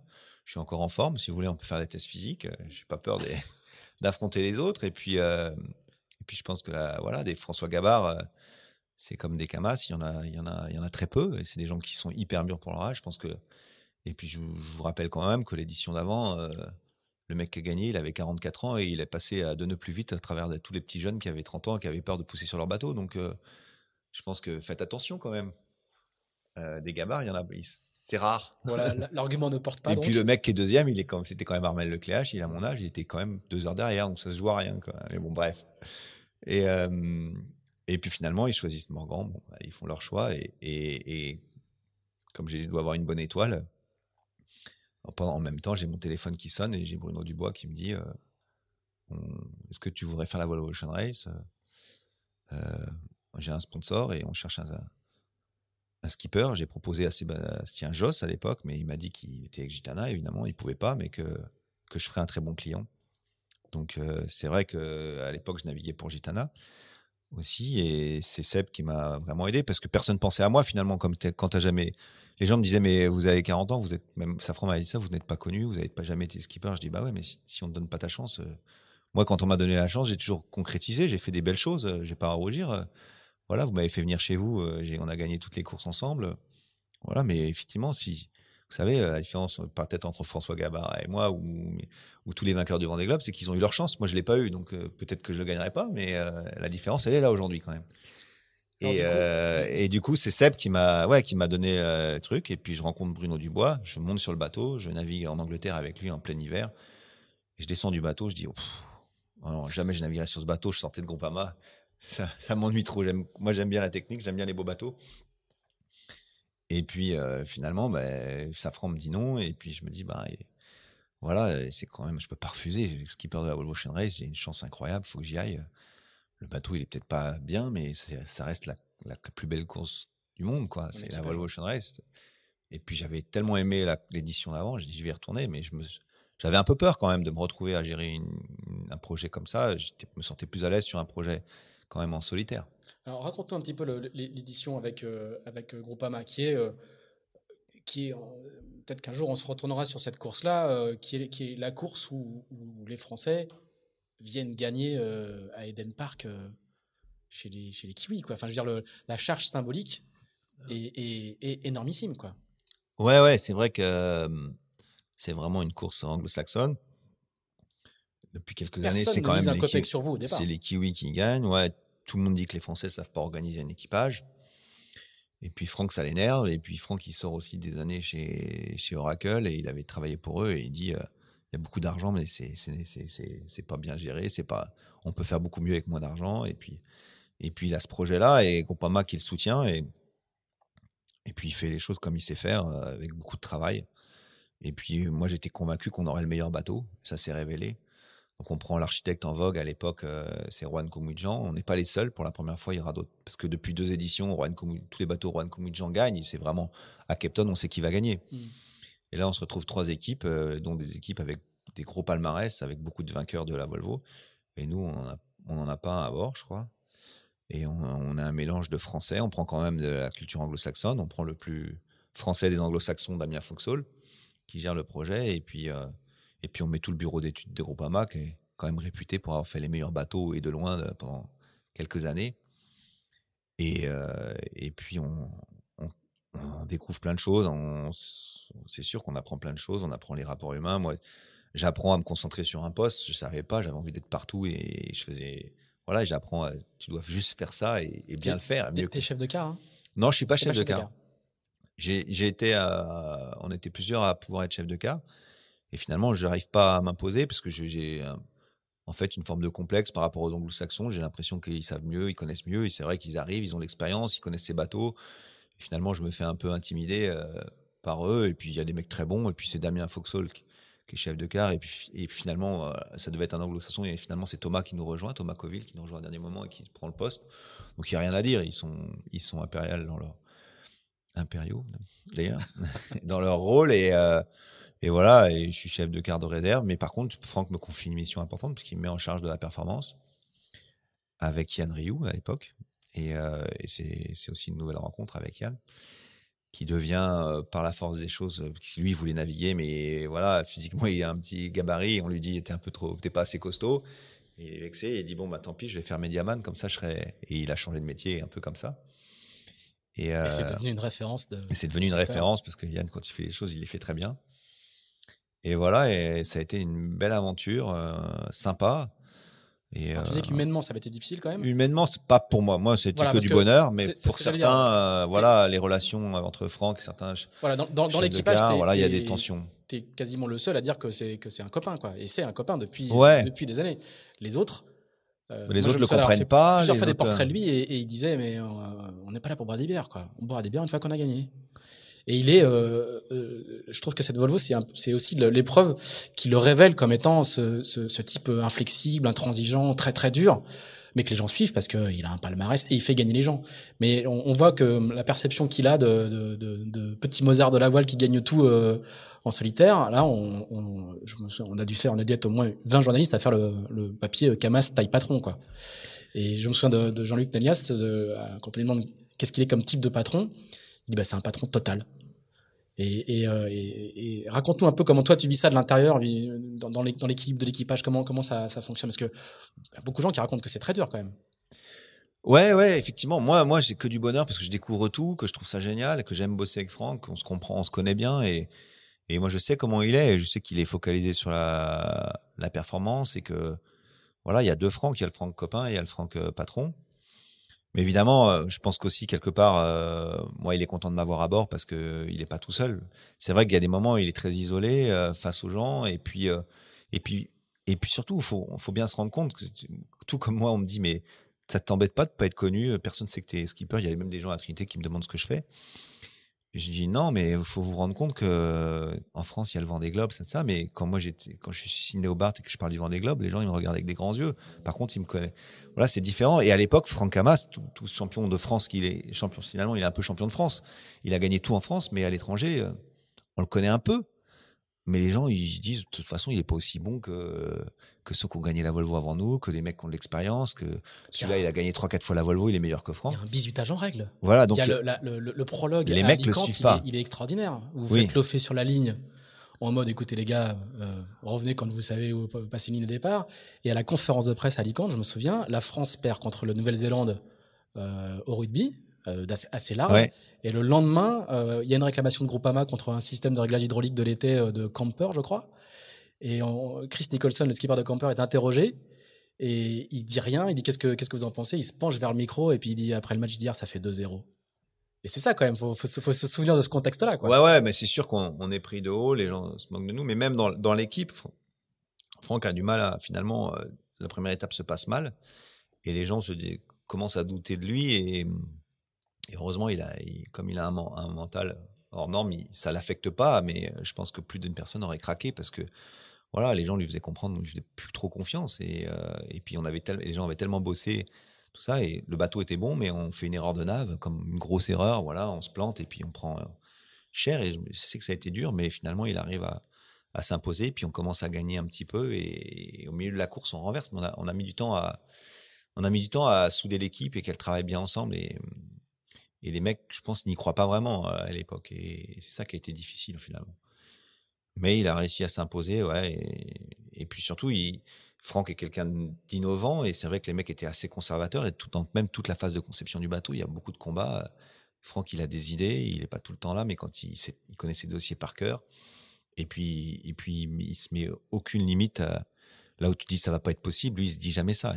Il faut, il faut changer un truc. Euh, voilà, il le fait et, jusqu'au bout, il est, il est comme ça. Et pour anecdote, je me rappelle que sur la dernière étape, il s'engueulait avec Jean-Luc et finalement Jean-Luc l'a pas fait pour d'autres raisons, mais parce qu'il voulait déplacer la table à carte de 2 cm vers l'extérieur pour gagner du moment de redressement. Et, moi, il met navigateur, et des fois, je me demande si, à la place de Jean-Luc, il vient me voir, il me dit, toi, ça te dérange pas qu'on déplace la table à carte Et pour les trois derniers jours de navigation, on a déplacé la table à carte de 2 cm. Alors que la course est, Alors que la course est, pliée. pliée. Et on a fait des trous dans les marches pour gagner, euh, je crois, 200 grammes. Et, euh, euh, et, voilà, ça c'est Franck. Et c'est vrai que ça n'a pas toujours marché. Et quand on a conçu le bateau, il voulait faire trois barres de flèche. Il y avait un spécialiste du MAC qui venait de, Suède dans notre équipe qui disait ça marchera pas, qui a tout fait pour que ça marche pas. Et il est resté avec ses idées. Et, voilà, tout ça, ça a créé des, tensions des fois. Et puis quand ça gagnait pas, bah, les gens disaient bah tu vois, t'es pas pas champion quoi. Et finalement, il a réussi il a réussi. Et euh, il y a cette arrivée euh, extraordinaire à Lorient avec euh, avec le fameux empannage qui a été décrit, décortiqué dans, dans la dans la dépression. Hein, vous partez de, Lisbonne, faites le tour des Açores, vous revenez, vous arrivez à Lorient, la patrouille de France qui survole le bateau, etc., etc. Et les gens qui étaient à bord racontent que le, vous avez la trinquette, enfin la stay sail, le, J1, le, J, et, le J2 et un Jenaker. Et par contre, y a, vous avez un problème de grand voile, donc la grand voile est, est au premier riz. Et Franck veut toujours pousser, toujours pousser, toujours pousser. Et en fait, c'est toi qui lui dis, euh, je crois que c'est toi, je, tu, vas, me confirmer. Tu dis, écoute, derrière, ils sont à 20 000 et l'arrivée est à 20 000. Ils pourront pas aller deux fois plus vite que nous. Ouais, c'est même pas ça, c'est moins que ça, je crois c'est on est en train de, on est en train d'arriver et puis euh, le vent tourne et finalement on, est, on se retrouve à devoir empanner et on est on est sous toilé et on arrive et il dit on va on va changer on va mettre le on va mettre le A3 parce que là on est ridicule. En fait il dit pas ça il dit et puis je sens qu'il est stressé il a peur de pas gagner et, et l'équipage lui dit non en gros ah non, on, est, on en a marre on n'a pas besoin d'arriver juste là et il, il il me dit on est ridicule et tout puis on peut on, sait jamais si on tombe dans je sais plus ce qu'il me dit je dis écoute Franck euh, on est ils sont 20 000 derrière, on est à 2, 000 de l'arrivée ou 3 000 de l'arrivée. il faut qu'ils, faut qu'ils aillent euh, mille fois plus vite. Enfin, je fais un calcul, je dis, il faut qu'ils aillent euh, genre 500 fois plus vite. Ça va aller. Et il me dit, ouais, mais quand même, on est ridicule. Tout est résumé. Le personnage est résumé. Et ça, c'est franc. Quoi. Et, euh, est-ce que tu, est-ce que quand, quand vous gagnez à Galway et que quand vous revenez chacun dans vos pénates en Bretagne, vous avez le sentiment justement que il s'est passé quelque chose justement dans cette confrontation historique entre la voile anglo-saxonne en équipage, etc., versus la voile française qui faisait des trucs incroyables mais dans son coin? Est-ce que vous avez conscience qu'il y a un début de passerelle qui se met en, place quand même? Ouais, mais en fait, euh, pour euh, avoir eu des anglo-saxons à bord, et là, qui étaient sur Camper notamment, un peu notre ennemi sur cette course-là, parce que ils avaient clairement euh, bafoué la règle et ils étaient clairement passés en force avec, avec du copinage. Hein, ça, ça, c'est. On peut dire ce qu'on veut, mais c'était ça. Le, bateau n'était pas respectait pas la règle. Et pour l'anecdote, je crois qu'il y a un numéro 1 kiwi oui. qui avait commencé avec vous et qui était parti chez eux après. Qui parti chez eux, exactement. Et, euh, mauvais choix. Mauvais choix. et, euh, et, donc à bord, il y avait notamment euh, il y avait deux équipiers que j'avais cette fois-ci, donc Daryl Wislang et Stu Valentine. Et, et dans leur tête, quand même, ils étaient ils ont dit ouais vous aviez le meilleur bateau mais vous étiez pas vous pas bien quoi. En gros dans leur tête c'était un peu ça vous avez eu la, et vous avez eu la chance. Donc ils étaient toujours un peu convaincus de ça euh, quand on est arrivé avec euh, la deuxième fois avec euh, avec avec Dongfeng et d'ailleurs Daryl Wislang qui était venu naviguer avec nous sur Dongfeng la première mois était reparti en disant voilà ça cet équipage là avec les Chinois et tout parce qu'il avait un peu un peu peur on avait quand même avoir trois Chinois à bord et il était barré en courant et il avait dit, euh, il était parti finalement chez Abu Dhabi. Il avait dit, jamais, vous inquiétez pas, ceux-là, ils vont prendre, Là, pour le coup, c'était bon Et à bord de Groupama, il y avait un certain Phil Armour qui était aussi sur, euh, sur euh, Abu Dhabi et qui, qui disait, vous inquiétez pas, les Français, ils sont nuls. Quoi. En gros, on a gagné parce que j'ai presque parce que j'étais à bord et Ouais. qu'on avait bon bateau. La, mais la légitimité met du temps à s'acquérir Ouais. quand même. C'était un peu l'ambiance. Et, euh, et on a gagné, je pense, leur respect euh, parce que là, on était en one design, on avait tous le même bateau et qu'on allait euh, un petit peu plus vite que au début. Et là, je pense que donc, donc Feng a montré un peu le, ouais, le- la qualité des marins français, surtout qu'on s'est pointé avec une équipe avec des mecs qui avaient très peu d'expérience de la Volvo et, et voilà. Et c'est vrai que je pense qu'on a bien été les premiers à comprendre aussi que c'était devenu du one design et qu'avant, c'est vrai qu'on choisissait les marins pour leur qualité na- de navigants, mais d'abord de techniciens parce que la gros, en fait, il fallait faire le meilleur bateau avant. Ce qu'on a réussi à faire avec Groupama et ce qu'avaient fait les éditions d'avant. euh. Et donc, il fallait plutôt des bons techniciens que des bons marins, parce que même si tu as les bons marins, si tu un bateau qui est, Qui avance pas. qui est une chèvre, c'est mort, quoi. Et, euh, et là, on avait tous les mêmes bateaux et, et on allait vite parce qu'on avait des fillaristes et des gens qui sont habitués euh, au monotype, qui sont habitués à se battre pour euh, le petit dixième de nœud. euh, voilà, et, et c'est ce qui a marché. Est-ce que comme euh, beaucoup de gens qui, qui, qui- qui font la Volvo et qui la font beaucoup et, et souvent, et beaucoup d'anglo-saxons font toute leur carrière là-dessus, est-ce que la, et racontent tous que c'est addictif?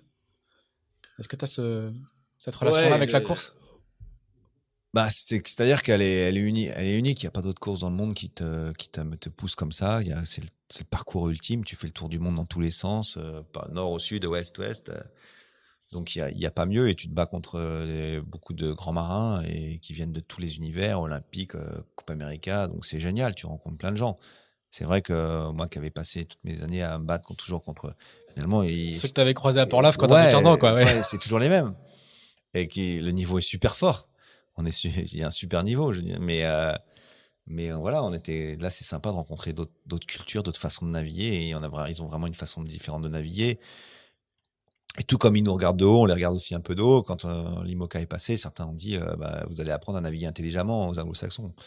Il n'y a pas de souci, ils savent, naviguer sur n'importe quel type de bateau et c'est des très bons techniciens. Ils sont même meilleurs, souvent meilleurs, plus complets les marins anglo-saxons que nous parce que souvent quand ils s'embauchent sur des bateaux, ils ont aussi une dimension technique. Tu vas pas sur un bateau de propriétaire si t'es pas calé dans un des un truc. Donc il y a les voiles, il y a les castillages, il y a l'électronique. Matelotage. C'est pour ça qu'en France on a un peu du mal parce qu'on est des marins très polyvalents, mais on n'est pas pointus. On sait tout faire sur un bateau, mais il y a très peu de marins euh, qui sont spécialisés.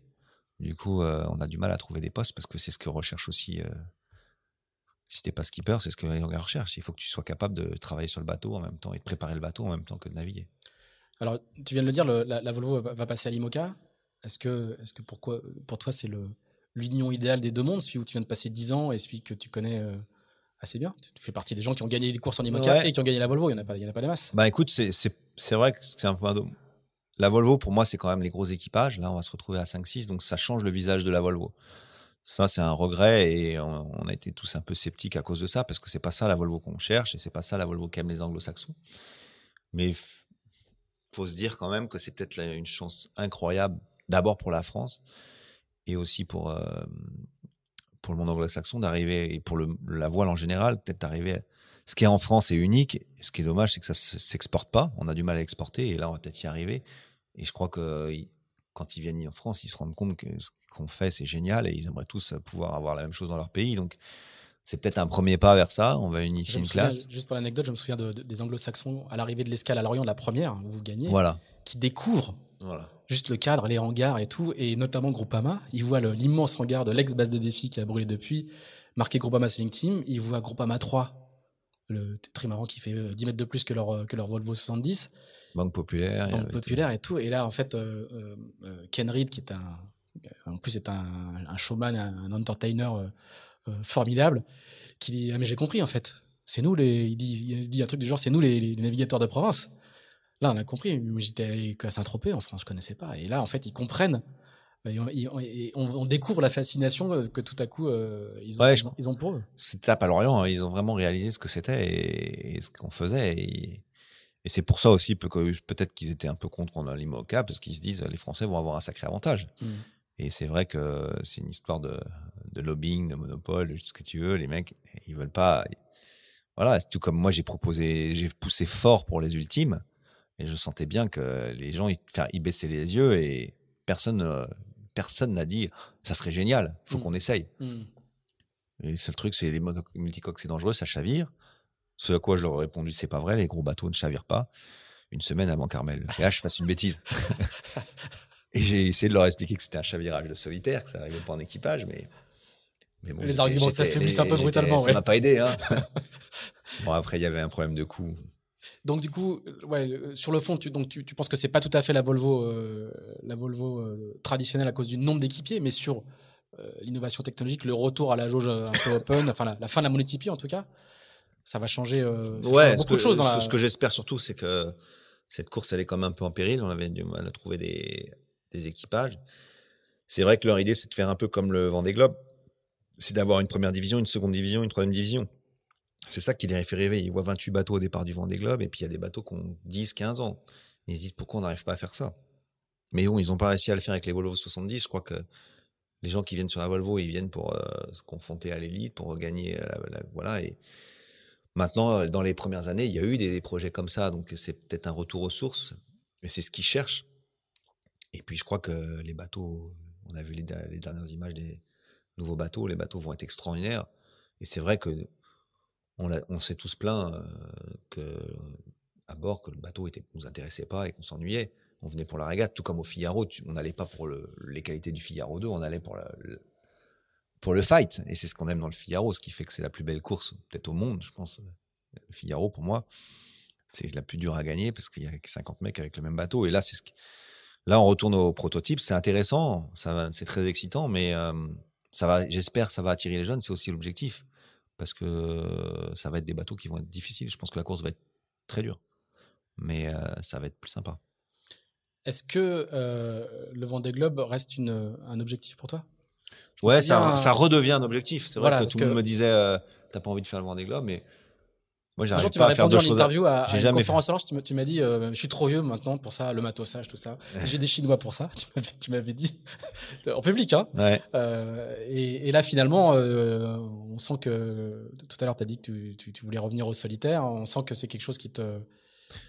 Bah, je me dis, soit je suis encore trop vieux pour faire le, trop jeune pour faire le Vendée Globe ou, ou trop vieux. Mais je, je pense que j'ai encore une édition où je peux vraiment prétendre à la victoire, être performant. Ensuite, je suis pas sûr que voilà. Je, je pense que les bateaux vont devenir de plus en plus physiques et et, et, euh, et puis là, voilà, j'aurais peut-être moins envie de me faire mal aussi. euh. Du coup, euh, je, me- je me donne jusqu'au 2020 ou 2024 pour euh, pour y aller. Et ensuite, T'as- euh, t'as- je t'as- pourrais le faire, mais dans un autre mode, comme certains. quoi. Le mode euh, aventure euh, et plus pour réaliser. Parce que c'est un rêve, moi, c'est de gosse, donc j'aimerais bien le réaliser. Peut-être qu'à un moment, je reviendrai sans, sans ambition de, de résultat, mais pour parce que c'est le Vendée Globe, c'est pas que une course. Je trouve que c'est une aventure. La Volvo aussi, mais c'est vrai que le Vendée Globe, ça, c'est ce qui plaît, je pense, c'est ce qui est. Et il y a, y, a, y a sur 30 mecs au départ, il y a, y a, il y a 4-5 qui viennent vraiment pour la gagne, il y, a, y en a plus de la moitié qui sont là que pour l'aventure. Et, euh, et c'est pas impossible que je, que je revienne aussi dans cet état d'esprit pour me faire plaisir, que pour le plaisir. Tu as navigué hein, sur les, les nouveaux IMOCA parce que tu étais le Ouais. skipper remplaçant de Sébastien Josse lors du, lors Ouais. du dernier. Euh, tu as navigué en solitaire sur le bateau. Qu'est-ce que qu'est-ce que tu en as tiré J'ai fait comme- du faux solitaire Fait du faux solitaire. avec Seb à bord euh, pour me qualifier. Euh, bah écoute, c'était une révolution. euh, Moi, j'ai adoré. Hein, et euh, mais par contre, ça, effectivement, ça a perdu. La vitesse rend le bateau plus inconfortable. Alors avec les foils, on ça fait un peu amortisseur, mais bon, ça va tellement plus vite que ça va être plus dur, je pense. Bon, les bateaux sont très protégés. Moi, j'ai trouvé des fois trop, même parce que euh, finalement, euh, j'avais plus la... pour avoir traversé l'Atlantique deux fois à bord. euh, Ouais, Sébastien, il dit Euh, tu- ouais, tu- tu- n'as vu que tu ne vois que ton sillage. Voilà. Tu, tu Ça, règles un le bateau au Ça, c'est un peu désagréable. C'est ce qui m'a déplu un peu dans ces bateaux-là. Et je me disais, des fois, j'avais envie d'être sur mon Volvo et d'en prendre plein la gueule parce que au moins, tu sens les choses. Donc, c'est une... Mais le problème, c'est que plus les bateaux vont aller vite, voilà, on la voit sur les ultimes, tu peux plus être exposé. C'est trop dur. Ça va trop Ça fait vite. mal. Ça fait mal et c'est dangereux. À 47 nœuds, Voilà. une vague. donc, euh, euh, donc, ça change quand même. euh, Ça, ça, va- ça c'est un petit peu le côté désagréable de la chose, je trouve. Mais bon, par contre, c'est magique, quoi. C'est donc c'est sûr que là, quand on voit, je trouve encore la première génération, mais la deuxième génération là qui sort, notamment Charal, c'est des bateaux qui vont être incroyables, quoi. C'est les sensations de multicoque, donc euh, ça, ça me plaît. Moi, c'est vrai que dans le, dans le, dans le rêve ultime, c'est de faire de l'ultime. Ouais, Voilà. quand même. Ça, c'est ça.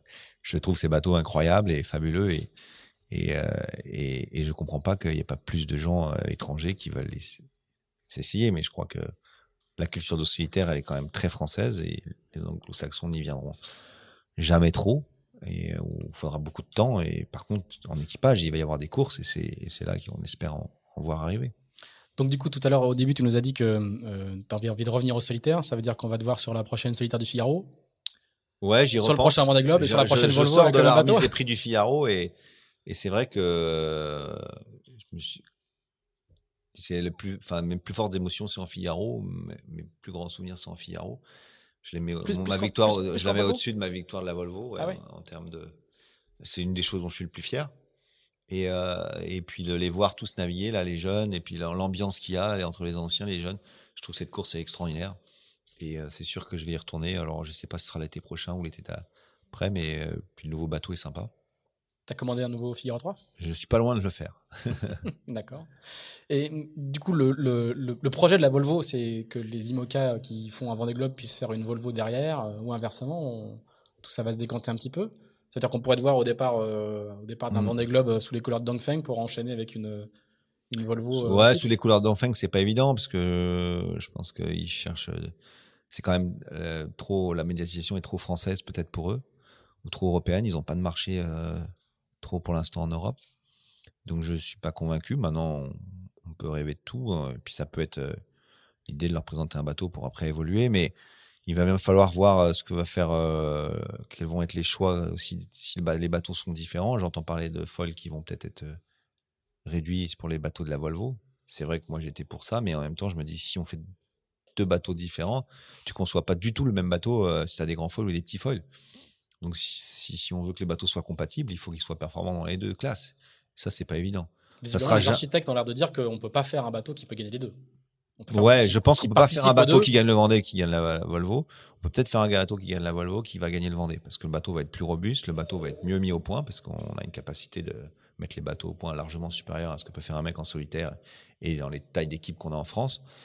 Donc euh, quelqu'un qui arrive avec un bateau qu'il connaît par cœur, des voiles développées pour, et voilà, il peut avoir un coup d'avance. Maintenant, le, le risque est que il va développer des voiles, il y a de fortes chances qu'il y a deux voileries aujourd'hui qui se disputent le marché. En gros, c'est Nord, c'est et Incidence. Il y aura peut-être Doyle, euh, voilà, mais tout le monde va savoir ce que le vainqueur de la Volvo a fait et les gens vont sans doute euh, faire les mêmes voiles. Donc finalement, tout ce que tu vas gagner, tu vas assez rapidement le perdre.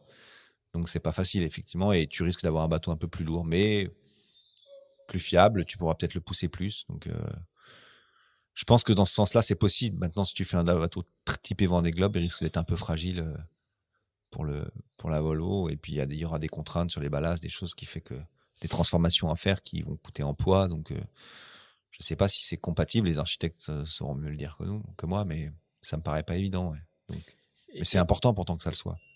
Et, tes sponsors chinois, euh, on en a très très peu parlé. ça fait déjà un petit bout de temps. On, explique qu'on a un chien qui commence à tourner en rond dans, la salle où on enregistre. Le, le- tes sponsors chinois, comment, quelle relation tu as avec eux? Parce que c'est des gens euh, nouveaux dans la voile. Enfin, maintenant, ils ont un petit peu d'expérience avec euh, euh, deux campagnes Volvo. Euh, comment t'es perçu en Chine? T'es une t'es une rockstar en Chine, inconnue ici euh, à la Trinité. On demande ce que tu fais dans la vie et en Chine, euh, t'as une voiture euh, avec des gardes Bah, du corps ou comment, comment après, je me un pas peu. euh, Je me rends pas compte parce que quand je vais en Chine, je, je suis toujours un peu poussé pour Dongfeng et donc les gens me connaissent et savent pourquoi je suis là. Effectivement, euh, voilà, et ça, ça a marqué un peu les esprits en Chine cette victoire. Euh, au niveau du sponsor, bah, c'est c'est une énorme entreprise. Hein. C'est moi, je suis pas tellement en relation que pour le meilleur. C'est pas moi qui gère les contrats, tout ça. C'est c'est donc c'est OC Sport et c'est eux qui sont. Voilà, moi j'ai fait que la partie plaisante du boulot, on va dire pour pour eux et euh, voilà. Mais euh, c'est vrai qu'on a créé un lien de confiance. C'est des gens très fidèles. Donc voilà et euh, quand ils parlent de voile, quand ils parlent de projet voile, et c'est voilà, c'est avec moi et avec Bruno Dubois et avec toute l'équipe de Dongfeng Race Team qui pense. Voilà, on est on est surtout dans notre équipe, il y a une, chinoise qui travaille avec nous depuis toujours, qui est qui est bilingue et c'est elle qui crée vraiment le lien. C'est difficile à, cause de la langue de créer du lien.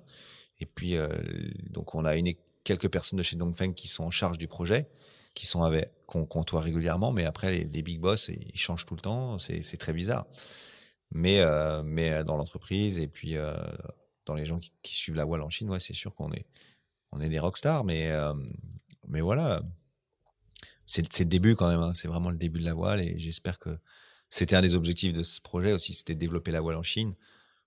Pour moi, pas meilleur truc que de que de gagner, mais maintenant il faut faire fructifier ça. Il faut, il y a plein de choses à faire en Chine. C'est le début. On va essayer de créer une académie. On va essayer de faire naviguer plus de gens. On va essayer de d'amener des, des Chinois à la course en solitaire. Euh, mais euh, mais tout reste à faire. Et si donc Feng aujourd'hui dit euh, bah, je continue pas, ce qui est possible, hein, ben, on n'aura pas les moyens de le faire. Très bien. Eh ben écoute, merci beaucoup. On est, on est à 1h20 de, ah ouais. d'interview. Ouais, ouais, ouais, tu vois, on est... il, faut, il faut du temps pour balayer toute une carrière. Et puis c'était, c'était euh, absolument passionnant. Merci beaucoup d'avoir pris tout ce temps-là euh, avec nous. On te souhaite euh, bonne continuation. Donc n'oublie pas d'envoyer ton chèque pour le, Figaro 3. Hein. il faut, il en reste plus que 5. Voilà, on devrait avoir une, du coup une ligne de départ l'année prochaine qui sera un peu la piste aux étoiles. Into the Wind numéro 1, la première, le premier numéro de, du podcast de Tip Shaft est terminé. J'espère que vous l'aurez apprécié. N'hésitez pas à mettre 5 étoiles euh, quand vous devez euh, noter ce podcast. merci Charles. Bonne journée, à bientôt. merci. Salut. bonne chance à Wind. Merci.